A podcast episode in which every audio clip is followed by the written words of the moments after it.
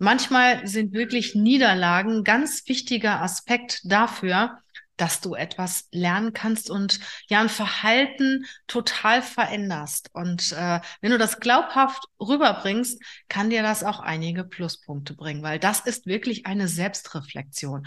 Und Selbstreflexion ist bei einer Führungskraft sehr, sehr wichtig. Du hast dir Gedanken gemacht über das, was passiert ist.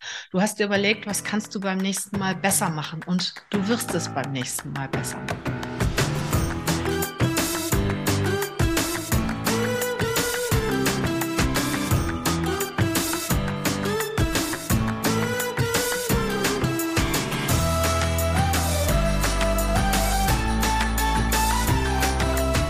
Herzlich willkommen heute in meiner Show. Schön, dass du heute wieder dabei bist. Ja, heute geht es einmal um die Bewerbung als Führungskraft. Wir als Headhunter kriegen natürlich eine ganze Menge mit. Bei uns bewerben sich Führungskräfte. Wir stellen Führungskräfte bei unseren Kunden vor, sind in den Gesprächen natürlich auch dabei. Und da gibt es viele gute Dinge, die dort passieren. Und dann gibt es auch wieder das eine oder andere Thema, was von der Führungskraft nicht so gut gemanagt wird, Antworten, die nicht so gut gegeben werden und schlechte Vorbereitungen. Darüber möchte ich heute in dieser Show sprechen. Und zwar gebe ich dir heute neun Tipps, wie du dich als Führungskraft in einem Bewerbungsgespräch am besten präsentieren kannst. Und die Fehler, die du auf jeden Fall beim nächsten Mal vermeiden solltest. Starten wir. Es fängt an, alles fängt an mit einer guten Vorbereitung. Ja, das hört sich so easy an und viele denken, ja, gute Vorbereitung mache ich ja immer. Ähm, ich muss leider feststellen, dass das sehr viele Bewerber und Bewerberinnen nicht tun. Das heißt, sie haben sich nicht erkundigt über das Unternehmen, über die Produkte, über die Menschen, die ihnen beim Gespräch gegenüber sitzen. Das kannst du ganz leicht machen. Du kannst nach den Gesprächspartnern fragen und heute die sozialen Medien geben so viel her. Über LinkedIn oder über Xing bekommst du ganz viele Informationen über die einzelnen Personen. Und A ist es gut, wenn die Person merkt, hey, der hat sich schon über mich erkundigt, da hat man auf mein Profil geschaut. Und B, weißt du, kennst du den Werdegang dieser Person? Vielleicht hast du die eine oder anderen Gemeinsamkeiten und du weißt ja, durch Gemeinsamkeiten gewinnt man. Das kannst du natürlich im Gespräch erwähnen und damit schon punkten. Das ist wirklich sehr, sehr unvorteilhaft, wenn du in ein Bewerbungsgespräch gehst und man fragt dich, was wissen Sie denn über unsere, unser Unternehmen? Diese Frage kommt übrigens sehr, sehr oft und du kannst da gar nicht groß drauf antworten. Also es ist immer gut, wenn man merkt, du interessierst dich für das Unternehmen und für deine Gesprächspartner. Punkt zwei, höre aktiv zu. Aktiv zuhören bedeutet, dass du vielleicht auch Dinge wiederholst, die dir dein Gesprächspartner sagt. Zum Beispiel, wir haben 200 Millionen Umsatz gemacht im Jahr 2021. Ach, 200 Millionen Umsatz im Jahr 2021, das ist schon eine gute Zahl. Wie sieht denn die, um, um, die Umsatzsteigerung im Jahr 22 aus? Und was erwarten Sie im Jahr 23? Also aktiv zuhören heißt, du wiederholst das, vielleicht noch mit etwas anderen Worten, was dein Gegenüber gesagt hat und äh, sagst noch etwas dazu gibst halt noch deinen Kommentar dazu ab. Und das bringt ein Gespräch in Gang, in Schwung und man merkt, dass du wirklich zuhörst und dass du dich für die einzelnen Themen sehr interessierst. Ja, das dritte ist, was mir auch immer wieder passiert, ist das Thema Führung.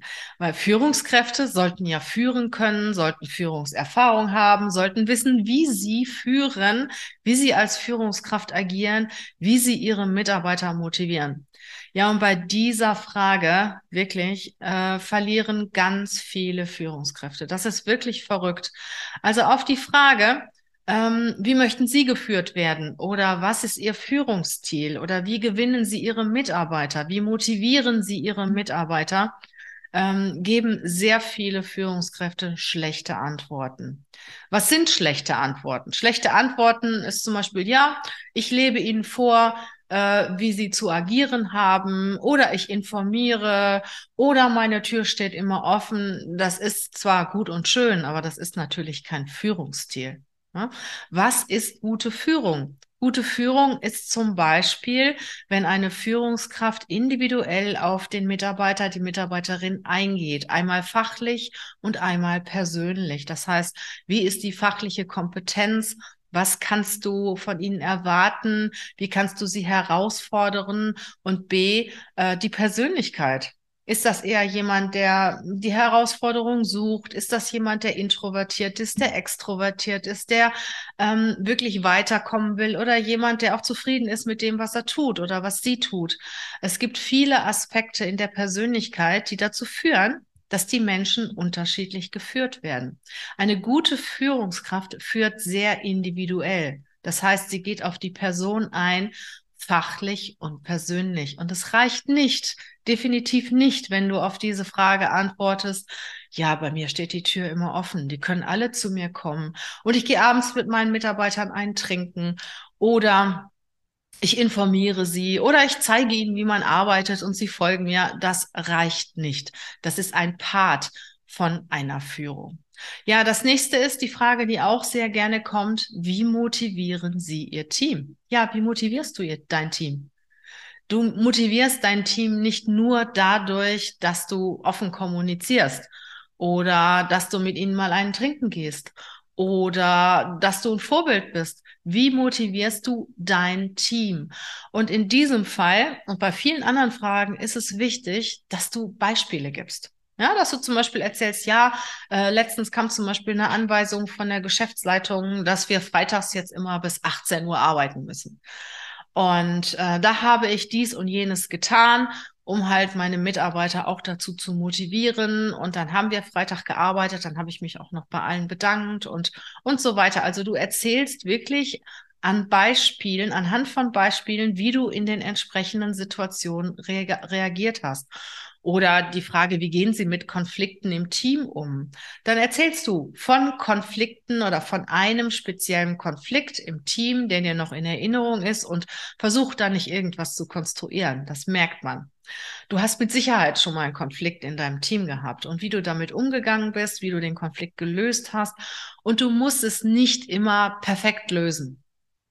Wichtig ist, dass du wirklich offen und ehrlich erzählst, wie du mit dem Thema umgehst, weil es ist auch nicht alles zu lösen und wie du beim nächsten Mal reagieren würdest und was du daraus gelernt hast. Also bringe Beispiele aus deinem beruflichen Alltag und diese Beispiele sollten auch definitiv offen und ehrlich sein. Wenn du dir irgendwas erfindest, also ein guter Personaler, ein gutes, gute, geschulte ähm, Person, die merkt dir das sehr, sehr schnell an. Jetzt sind wir bei Punkt 5. Und bei Punkt 5 geht es darum, dass du mit Sicherheit Fragen zu deiner Persönlichkeit gestellt bekommst. Das heißt, was sind deine Stärken? Was sind deine Schwächen? Manche ähm, Personaler oder manche Interviewer fragen nicht so direkt nach den Stärken oder Schwächen, sondern fragen so hinterrum zum Beispiel, was können sie besonders gut? Oder wenn ich jetzt ihren Chef fragen würde, was würde der mir über sie erzählen? Im Endeffekt läuft es immer darauf hinaus, aus, dass man dich kennenlernen möchte. Und man möchte definitiv deine Stärken und deine Lernfelder kennenlernen. Und ich gebe dir hier den Tipp, mach dir vorher Gedanken darüber. Wie siehst du dich eigentlich? Was sind deine Stärken und was sind deine Lernfelder? Und was natürlich die Creme de la Creme ist, wenn du Beispiele dafür hast. Ich mache dir mal ein Beispiel. Ich war ja auch lange im Angestelltenverhältnis und ja, so quirlig wie ich bin, habe ich dann irgendwann mal meinen Chef gefragt, was finden Sie eigentlich gut an mir und was kann ich verbessern? Ja, und da hat mein Chef zu mir gesagt, das ist allerdings schon einige Jahre her, ähm, ja, also alles das, was ich Ihnen gebe, das erledigen Sie mit Bravour, also wirklich richtig gut. Und manchmal könnten Sie etwas diplomatischer dabei sein. Jetzt habe ich dir ein Beispiel von mir genannt, aber das sagt eigentlich alles über mich. Ja, ich bin sehr engagiert und ambitioniert, erledige meine Themen. Aber manchmal könnte ich etwas diplomatischer dabei sein, um etwas zu erreichen. Und das sagt alles. So, und äh, ja, wie kriegst du das raus? Frag einfach Menschen in deinem Umfeld. Und das ist wirklich sehr, sehr interessant, was die dir manchmal erzählen. Frag nach deinen Stärken, frag nach deinen Lernfeldern, frag deine Vorgesetzten, deine Kollegen, deinen Partner, deine Freunde. Frag einfach mal, wo siehst du meine Stärken und wo siehst du meine Lernfelder? Und das ist dann wirklich super, wenn du dann im, im, im Vorstellungsgespräch danach gefragt wirst und du sagst dann, ja, wissen Sie, ich habe letztens noch meinen, meinen Chef nach Feedback gefragt, weil das ist auch wirklich gut, wenn du dich ähm, erkundigst und wenn du reflektiert bist und wenn dich Feedback interessierst, interessiert, dann fragst du, sagst du einfach mal, hey, ich habe letztens meinen Chef nach Feedback gefragt und er hat mir Folgendes gesagt. Und das kann ich gut nachvollziehen und so bin ich. Und äh, das muss natürlich wahr sein. Also erfinde nicht irgendetwas, sondern erzähle, gib das wieder, was man dir erzählt. Und du kannst auch ruhig negative Eigenschaften erzählen, weil jede positive Seite bringt auch, ich sag mal, ein Lernfeld mit sich. Und ähm, ein, ein, eine Schwäche ist in der Regel eine übersteigerte Stärke. Das heißt, wenn du zum Beispiel sehr wissbegierig bist, wenn du ja, dich für viele Themen interessierst, bist du natürlich auch sehr neugierig und kannst penetrant sein und gehst manchen Menschen auch auf Geist. Ne? Genauso ist es, wenn du sehr ambitioniert bist, wenn du sehr engagiert bist. Naja, das gefällt auch nicht jedem, ne? weil die einen oder anderen fühlen sich dann unter Druck gesetzt und fühlen sich dann gestört. Also jede Stärke bringt auch ein Lernfeld mit sich. Dann die, der Tipp Nummer sechs.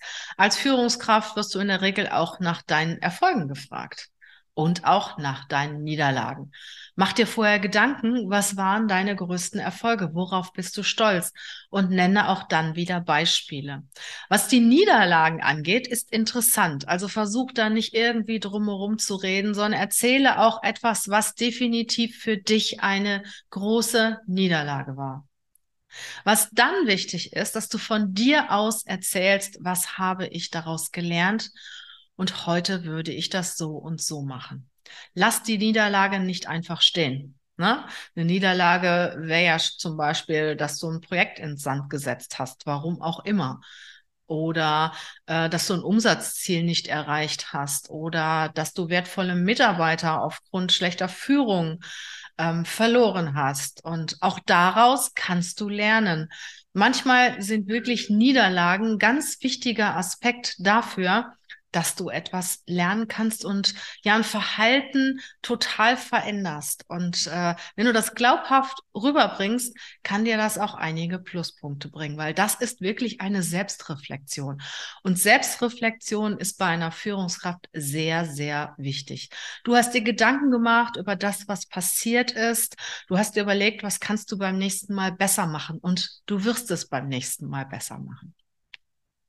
Ja, der Punkt sieben ist das Thema hinzu und weg von. Da hast du sicher schon mal was drüber gehört.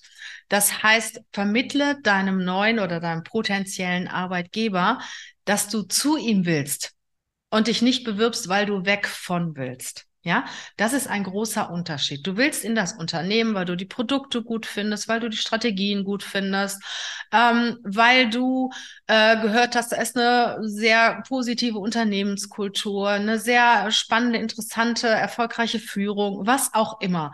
Erkundige dich über das Unternehmen und überleg dir genau, warum du dorthin willst. Das hat auch etwas mit deinen Werten zu tun, mit deinen Ansprüchen an deine nächste Position.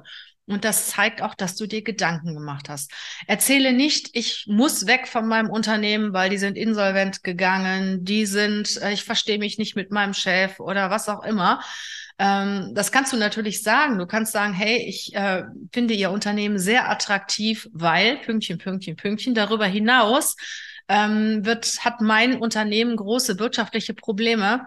Und es ist an der Zeit, dass ich mir einen neuen Arbeitsplatz suche. Ja, also du kannst das schon miteinander verbinden, aber stell dieses hinzu auf jeden Fall in den Vordergrund, egal was passiert ist. Du willst in das Unternehmen, weil. Der Punkt acht ist, ja, stelle dir Fragen. Stelle Fragen. Überlege dir vorher genau, was interessiert dich an diesem Unternehmen? Was interessiert dich an dieser Position? Schreib dir die Fragen auf und mit Sicherheit werden nicht alle Fragen im Gespräch beantwortet. Zeige Interesse an dem Unternehmen, an dieser Funktion und stelle definitiv Fragen. Der letzte Punkt, der Punkt neun, bleibe positiv. Was heißt das? Erzähle nicht schlecht über deinen jetzigen Arbeitgeber, über Arbeitgeber vorher, über irgendwelche Unternehmen, über irgendwas, was dir Negatives passiert ist. Weil in dem Moment, wo du schlecht über etwas redest, projizierst du das auf das Negative auf dich.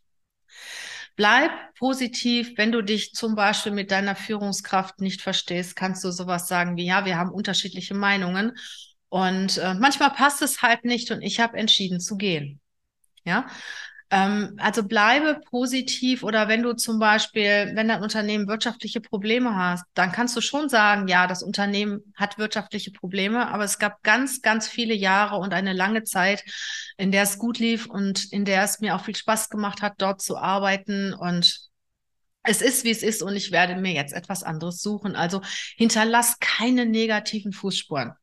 Negative Fußspuren werden immer auf dich projiziert und das gibt auch eine negative Stimmung im Gespräch. Also bleibe positiv, schaue nach vorne, richte dein Gesicht in die Zukunft und ähm, konzentriere dich auf das Unternehmen. Ich wiederhole nochmal die neun Punkte. Punkt eins, absolut gute Vorbereitung. Punkt zwei, höre aktiv zu. Punkt drei, ja, erkundige dich darüber, was ist eigentlich gute Führung und überlege dir, wie führst du Punkt vier, wie motivierst du dein Team? Mach dir mal Gedanken darüber. Erzähle Beispiele.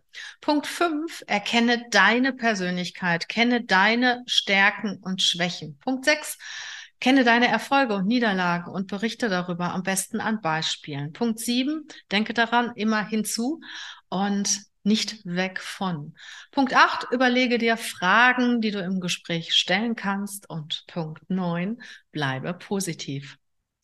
Und wenn dir der Podcast, das Video gefallen hat, freue ich mich natürlich sehr über dein Abi Abo, über dein Feedback dazu, über deine Bewertung. Und ja, brauchst du einen Headhunter? Sprech mich an. Brauchst du Unterstützung in der Führung? Ich bin für dich da. Bis bald mal. Tschüss. Wir sehen uns.